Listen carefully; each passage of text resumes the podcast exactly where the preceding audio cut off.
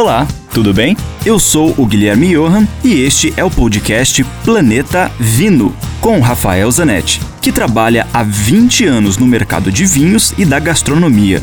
Aqui a gente vai te apresentar uma coletânea com todos os comentários do Rafael que são vinculados diariamente na rádio Ouro Verde FM em Curitiba. E, esporadicamente, também teremos episódios inéditos com convidados muito legais falando das relações entre vinhos, com comida, com a música, com viagens, enfim, muitos assuntos legais do mundo do vinho, especialmente para você.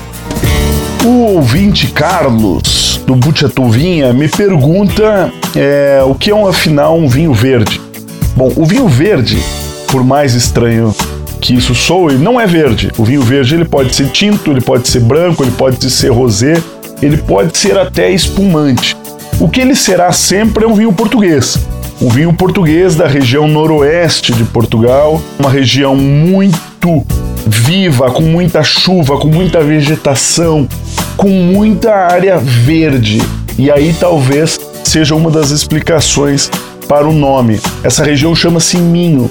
Existe uma outra explicação que diz respeito aos vinhos. São vinhos que têm boa acidez, são vinhos frescos, são vinhos vivos. E uma terceira, na minha opinião equivocada, que por essa acidez alta, eles seriam feitos com uvas verdes, uvas não ainda totalmente maduras, isso está errado e percebe-se na taça, provando os vinhos. Dúvidas? Escreva para mim, rafael.ph.grupovino.com.